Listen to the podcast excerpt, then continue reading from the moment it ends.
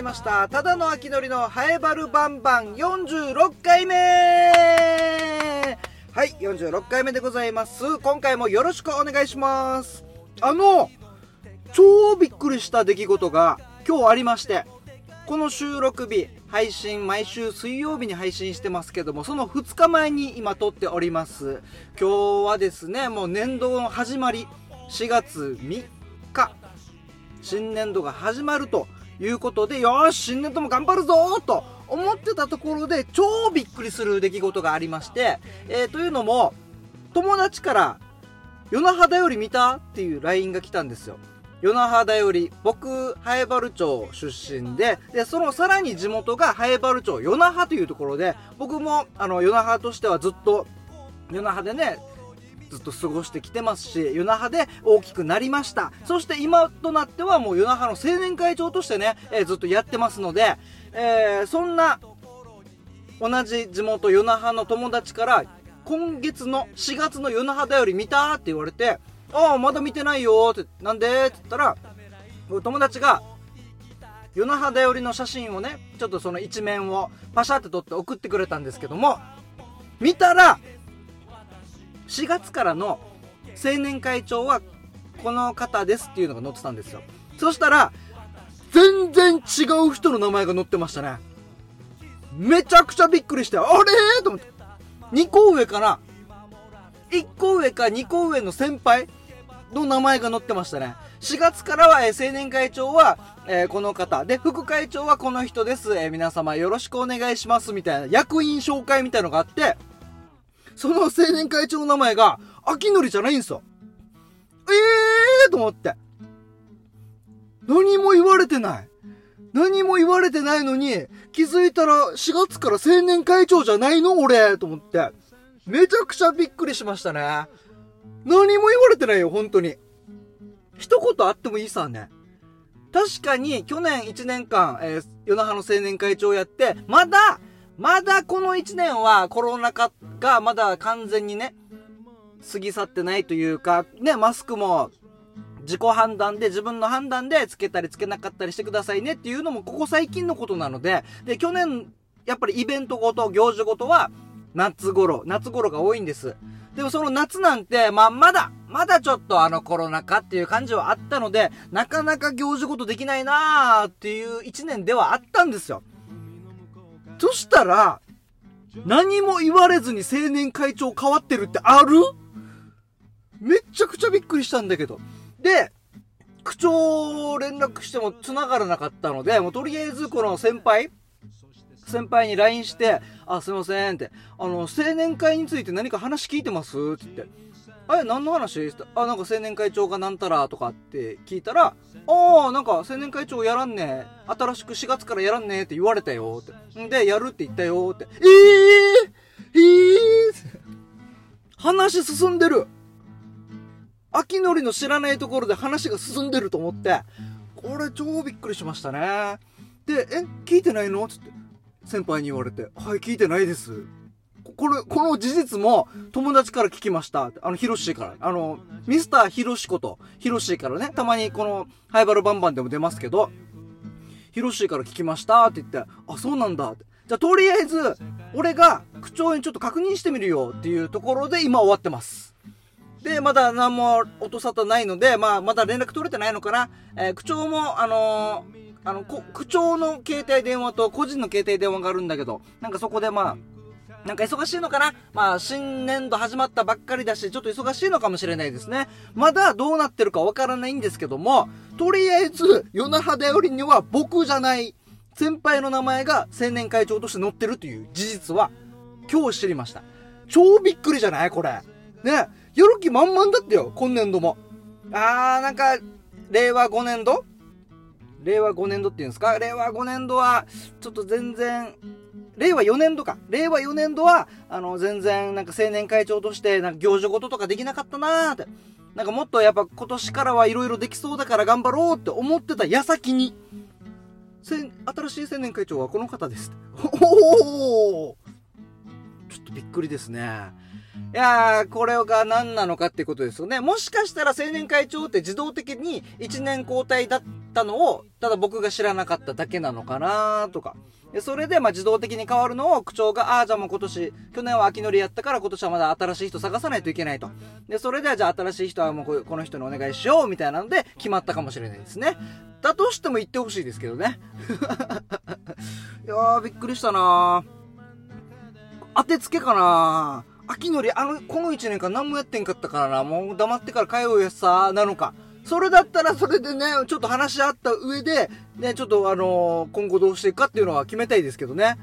はあ、めちゃくちゃびっくりしたななので、一旦今ちょっと先輩に区長と取り合ってもらってるので、その後はしっかり区長、公民館行ってね、区長とお話して、いや、ま、待ってくださいと。僕、去年1年間何もできてなかったので、やりたい思いがあったけど、なかなかね、集まりとかお祭り行事とかも、公民館の方でもね、あの、一時期あったんですよ。去年の夏頃に、えっと、こう、なんかいろんなイベントやりたいですって言いに行ったんですけど、ごめん、ちょっと待ってと。今はまだ早いみたいなことを言われたのもあって、あ、じゃあもうちょっと待つかっていうところだったので、これはね、びっくりですよね。なので、まだまあまあまあまあ、まだどうなるかわからないですから。区長も知らなくて、秋のりの意思を知らなくて、ああ、そうなの？ああ、じゃあもう今年も、今年度もお願いねってなるかもしれないですし、えー、もしかしたら、ああ、もう君は大丈夫。秋のりは大丈夫だから次の人のお願いしようねってなるかもしれないですし、いやー、どうでしょう。まあ、どっちにせよ、夜那覇の行事に関わっていろいろ盛り上げていくっていうことには変わりないのですけども、ないんですけども、あのー、せっかく青年会長になったわけですから、何かね、何か自分主催でなのか自分で動いてね、人を集めてとか、何かをやりたいですけどね。ああ、びっくりしたなとってもびっくりした。今年一番びっくりしたかもしれない、これは。うん。で、えっ、ー、と、びっくりしてすぐ、あ、もう、ハイバルバンバン取らないとっていうことで撮ってるので、もう思いだけで喋ってますからね。頭の中、心の中、整理できないまま今喋ってますので、えー、とりあえず、えー、秋のり引退危機と、秋のり青年会長引退の危機に瀕していると、えー、ことなので、えー、なんか、また、まあ来週までにはわかるでしょう。次回の配信までには、秋のりの青年会長問題がどうなってるのかっていうのは、またお話できると思いますので、えー、ぜひ、あのー皆さんで、あの、見守っててくれたらなと思います。よろしくお願いします。ハイバルバンバン。この番組はラジオ沖縄の社税でもあるローカルに徹せよに合わせて超ローカルなハイバル町について面白い情報や話題などを世界中に配信しようという番組となっております。秋のりが青年会長を辞めさせられるというのも世界中に配信したいと思います。果たしてどうなるのか。うん。このただの秋のり、えー、2021年10月に早原町観光大使にもなりましたので、早原町のことなら何でも聞いてください。こうなってくると、観光大使も大丈夫かなってちょっと心配になってきましたね。夜那覇の青年会長はこんな感じでさらっと変わるってことは、早原町観光大大丈夫かな？今、秋のり観光大使かな？まあ、これは大丈夫でしょう。さすがにこれはね、何か一言やるんじゃない、一言あるんじゃないかなと思いますけどね。いや、もう、ハイバル観光大使でもありますのでね、ハイバル町のことなら何でも聞いてください。よろしくお願いします。ハイバルバンバーメールも募集しております。メールアドレス、アルファベットすべて小文字で、ハイバルアットマーク、r 沖縄 .co.jp、hae baru アットマーク r 沖縄 .co.jp です。ハイバルのルーは R のルーでお待ちしております。そして、ハイバルバンバンツイッターでのつぶやきもお待ちしております。ハッシュタグつけてカタカナでバルバンと書いてつぶやいてください。そしてハッシュタグつけてカタカナでラジオ、漢字で沖縄と書くと、ラジオ沖縄のね、ツイッター上でも広がっていきますので、ぜひバルバン、そしてラジオ沖縄でつぶやいてください。では早速、えー、バルバンつぶやきありますので紹介していきたいと思います。ハッシュタグバルバン、川崎のしおんさん、ありがとうございます。秋のりさん、ラジオカーリポーター就任おめでとうございます。発表を聞いて驚きましたよ。あ、しおんさんありがとうございます。そうなんですよ。4月から、えー、毎週ね、平日、月曜日から金曜日まで、えー、時間が9時半から、朝の9時半から11時半までやっている、マイタノという番組の木曜日と金曜日のリポーター担当になりましたので、えー、ぜひ、またなんですよ。この収録してる時はまだですし、えー、このあさってしあさってかが初めてのリポーターになりますので、ちょっともう、あの、ちゃんとうまくできるかなっていうドキドキと、で、楽しんでやろうっていうワクワクとが今入り乱れてますね。その間に青年会長問題が入ってきてるというそわそわ感も、えー、味わってもらえるかなと。いや、それ出したらダメだろっていう話ですけど。はい、楽しんでください。えー、川崎のしおんさん。ラジオカーリポーターになるにあたり、入念な準備をしてたんだな、秋のりさん。そうですね、あの、ストップウォッチ買ったり、あの、充電式のラジオを買ったりとかね、置き時計を買ったりとか。で、あと一番は、この研修中に、あの、時間を計るっていう。朝何時に出て、えー、出たら何時にラジオ機内に着くってやつですね。で、これも曜日ごとに。あ、木曜日の何時に出ました。晴れか曇りか雨の日かとかね。えー、またこれがね、今、えー、春休みが終わるとどうなるかなっていうところをまたこれからちょっと全部ね、数、表にまとめてからね、やらないといけないですからね。遅刻だけは絶対できないですからね。超怖いです。遅刻はね。えー、っていう感じですかね。はい、えっ、ー、と、あ、まあ、後半、いつもね、同級生の傭兵と喋ってるんですけど、まあ、その件に関しても、川崎のショーンさんが、チャット GPT は無料プランで使っているので、バージョン4はまだ試してないなぁ。そうチャット GPT もねすごい今面白くなってますよマジでうんであのあどこで喋ろうかなじゃあちょっと次回の配信で喋りましょうかね。ちょっともう時間も時間なんで、この後後半もありますのでね。えっと、このチャット GPT に僕が質問したことがあるんですよ、最近。ちょっと時間があったんで、あの、気になってることを AI チャットちゃんっていう LINE でね、すぐ、あの、聞けるやつがあるんですけど、この AI 化が進むことによって人間の雇用が減る可能性があると言われてるんだけど、どう思う？っていう、えー、話をしたんで、ね、これちょっとすごいですよ。それはちょっと次回、次回ちょっとあのお話したいと思いますので、えー、まずは、えー、後半、また今回も聞いていただけたらなと思います。あ、えー、まだありますね。ハッシュタグバルバン。ヘビ男さん。はい、ありがとうございます。秋のりだいつも一緒に、いいやささ。で、ハッシュタグにバルバンと、聞き耳、聞き耳 ROK って。そう、これヘビ男さんのツイートで知ったんですけど、聞き耳 ROK に流れてたんですね。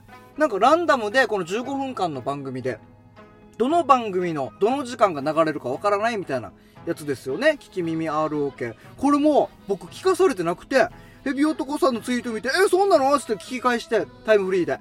そしたら、あ、ほんとだバルバン流れてると思って。え、これも言わされてないんだ。でもこれはいい、いい方です。いい、いい、いい方の聞かされてないですけどね。聞かされてないけど、あの、こうやってね、しっかりラジオ地上波で、ハイバルバンバンを流してもらえたっていうのはもういい、いいびっくりです。いいサプライズです。ただ、ヨダ派の青年会長が聞かされずに変わったっていうのは、これは、おーってなりますけどね。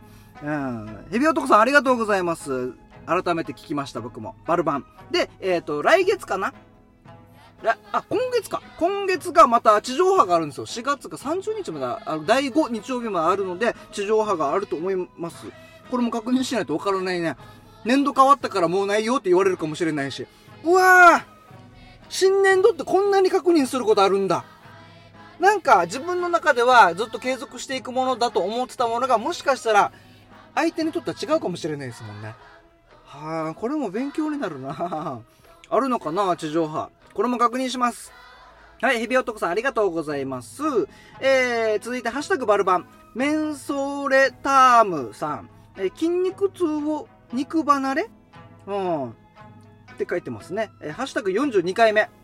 今から4回前ですか。もう、さすがに何を喋ったか分かりませんが。うん。筋肉痛を、まあ、筋肉痛してたんですかね、きっとね。で、それがもう肉離れしそうですって話なのか、何なのか。うん。全くわかりませんが、メンソレ、メンソーレタームさん。はい。つぶやきありがとうございます。引き続き、ハッシュタグバルバンでつぶやきお待ちしております。ではでは、えー、毎回のことですが、えー、後半は同級生の傭兵とお話をしておりますので、えー、今回もぜひ聞いてください。今回のテーマはですね、公民館 DX っていうのと、えー、ワンスオンリーみたいなえー、話をしております。えー、どんな話なのか、公民館 DX って何？とかね、えー、ところを、あの、もう、しっかりね、常に情報、アンテナを張っている傭兵から聞きたいと思いますので、えー、今日の傭兵の肩書きも含めて、えー、楽しんでください。それでは、どうぞ。はい、わるバンバン。さあ今週も洋平よろしくお願いします。お願いします。えー洋平はですね僕の同級生、はい。そして早原町宮城出身。はい。で早原町議会議員。はいで塾講師もやってると、はい塾講師もやってます、であとあれ何でしたっけ？あのキャキャッツアイ世代じゃないですみたいな。何でしたっけ？なん何でしたっけ？あれ？もはやよくわからんね。キャリア教育コーディネーターです。あキャリア教育コーディネーターか。はいキャリア教育コーディネーター。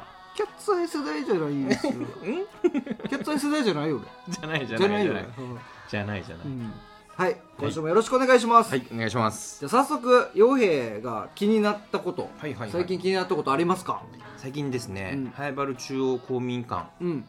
w i f i が充実します。おお公民館に？そうそうそうそうそう。w i f i がつくの？へそうそうそうそう。え舞台とかでも使えたりとか、はいはい。会議室とかでも使えたり。そっか。そうそうそうそっかあの中央公民館って小金ホールってね大きいあの500キャパぐらいのね、成人式とかもやるとこね。ホールがありますけどそっか逆になかったのか今まで。一応職員が使えるものはあったわけよね。うんあじゃあ一般にこうやって w i f i が使えるようになるみたいな。そうそうそうそうそうそう。例えばそのホールとかでも、うん。今だったらこうズームとかでつないでからさうん。講演会とか本当は全然やりうるあるさ、はいあるね、もできるし、あのパソコンとか使いながらプレゼンテーションとかしたりする時にもネットやっぱつながってる方がやりやすいさ。うん、うんうんみたいな風にも使えるしうん会議室にも入ったから先生方が例えば研修でこのパソコン使いながらみたいなこともできるようになったし、うん。住民がそういうことをしたいっていう時にも使えるわけよ。はああのハエバルフリー w i f i とはまた別ってことだよね。別々別でちゃんと公民館に w i f i が。ちゃんとあの早いやつ。早いやつ、はい早いやつって。こんな傭兵あんだけなんか専門用語を言う言う人なのに。サクサク動いてくれるやつ。早いやつ。へあーのフリー w i f i だとね、うん。あのつながるけどちょちょっとね遅いってちょいう時ちょっがあるじゃないとね、まあ、弱いとかあるからね、うんうんうんあの山の近くだったら入らないとかね。他の森山あるからね、山あるから。そうそうそうそう。そうだよね。じゃあそこに今ハエバル町が今力を入れ始めてるってこそうとかな。そうそうそう DX いわゆる DX ですよ DX? はい。DX? DX デラックス？まあ、うん、まあ、間違ってはいない。デラックスだよね。違う違う。合ってるけど違う。デジタルトランスフォーメーション。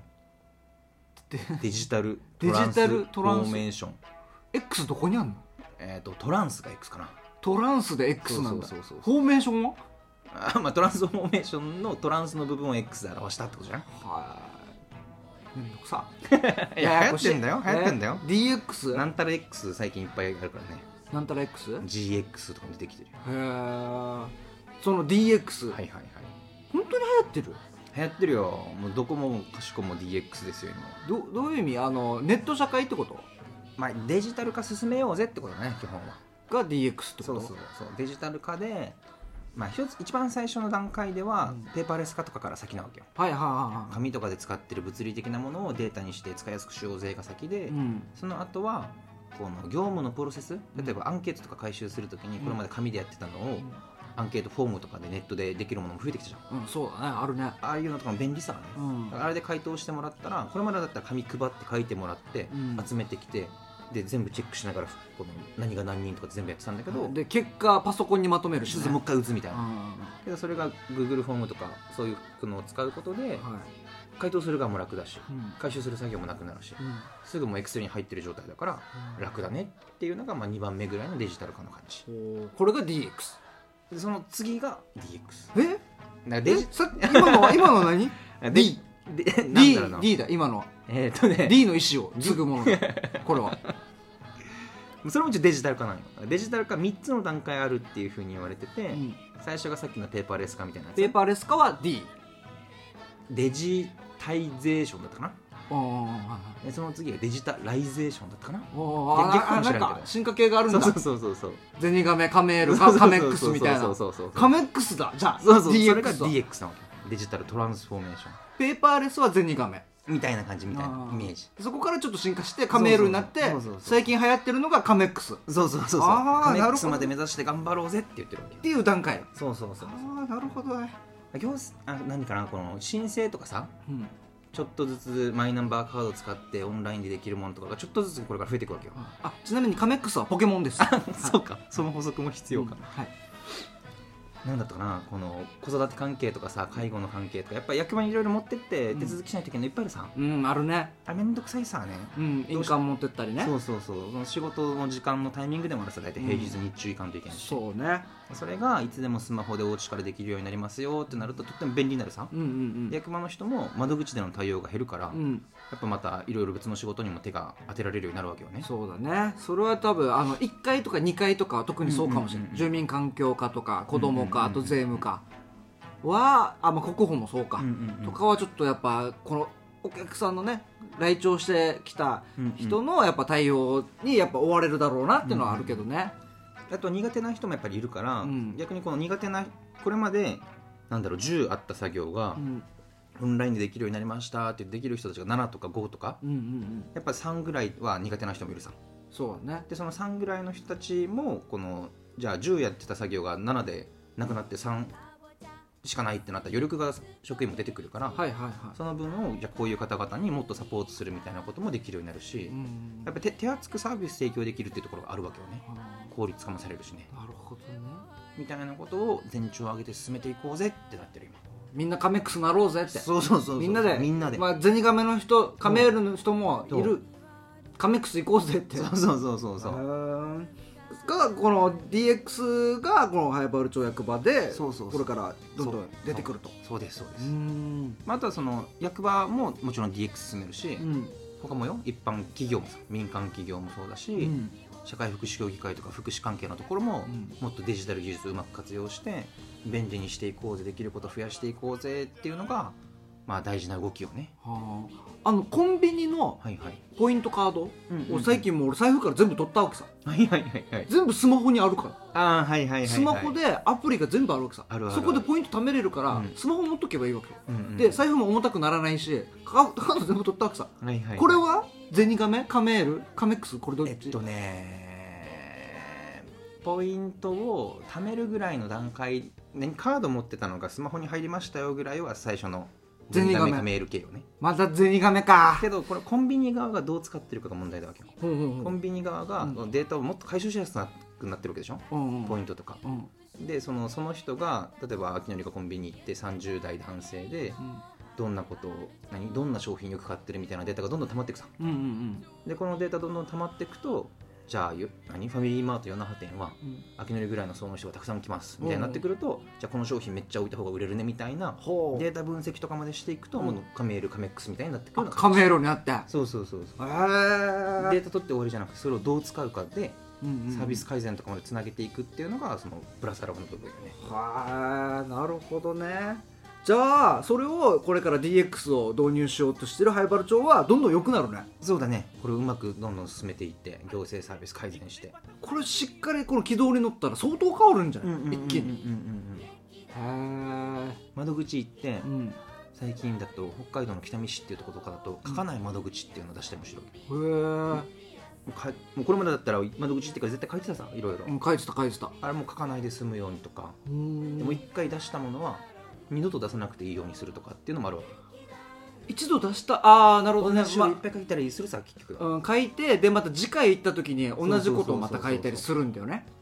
はだけど1回も提出した情報は2回目も出さないでいいようにしますみたいなことがデジタル化の方針でやっぱ掲げられてるわけ。あるよね。うん、また書くばみたいな。そうねあの保険料のあの、うん。うん手続きで一回免許証見して、うんうん。でじゃあ次お隣ですって言って 年金のとこ行ったらもう一回免許証出してって言われるわけさ。俺今隣で免許証出したけどなと思って。あそれ使ってってね、れって。これまでだったらそれが難しかったわけね。やっぱいろいろ理由があってね、うん。けどそれが役場の行政の中でもデータの共有とかがしやすくなったりとかデジタルで入力したら一気にこう共有されながらみたいなことがちょっとずつ進んでいくことによってまあ利便性上がりますよって話をね。これはいいですね。大事ですよ。DX 化そうそう。じゃあもうあれも戻ってくるかな。金城城城にあったあの縦縦の電光掲示板。あったね。今あ 今もある？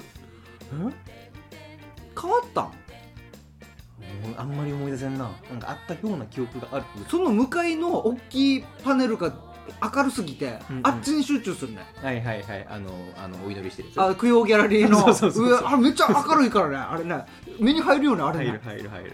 そっか今あるのかな。ちょっと見 見よう。なんか今ないイメージがあるわけさ。はいはい。あるかな。あの辺の掲示板もうん。あのデジタルサイネージっつってまた TX 進んでるのもあるのデジタルサイネージ？あれの中にカメラ入ってて、うん。その前通ったやつ人がうん。どんな年齢でどんな性別でみたいなのを判断して表示させるの変えたりするわけよ。はでその人がどのぐらい見たかっていう視線の動きとか観察して出した広告がヒットしてるかどうかあるあをるある。チェックの看板が勝手に切り替えながら学んでくれるわファミマそうだはずよ。けうんうんうん。ファミリーマートのあの大きい画面が店舗に、ね。あのレジの真上にさ横長のやつでできたよね。でっかい4枚とかあるさ、うん。あれの上にカメラがついてるわけさ、うんうんうん。あれ何かなと思ってたわけよ。一応なんかどのぐらいの人がこの画面見てるかのチェックのカメラかなぐらいまで思ってたんだけどそれで年齢までいくのかな？行くんじゃないかな。顔であの何画像認識で顔見れるからうん。大体どのぐらいの年齢とか体型とかも多分ちょっと分かるさ、うん。とかその人の雰囲気ある程度解析してそれに応じてこの人にはこういうの見せた方がいいとかっていうのを AI が全部準備してうん。多分見せてるもの切り替わったりとか何時ぐらいの時間にどんな人たちが来ててどの広告見てるとかっていうのを全部回収するわけよ、うんうんうん。じゃあもう灰原町はこれから DX もはい。ちょっと取り組んでいくということで、はい。皆さんもゼニガメからまずカメールになって、はい。カメールからカメックスに なっていきましょレベル上げしていうこう、はいレベル上げしていきましょう。頑張りましょう。いやいや勉強になったな今回も。はい。はい、じゃあまた来週もよろしくお願いします、はいお願いします。洋平ありがとうございました、はいありがとうございました。道それでもやっぱり通る道。与那原向けから十字路。大里向けから十字路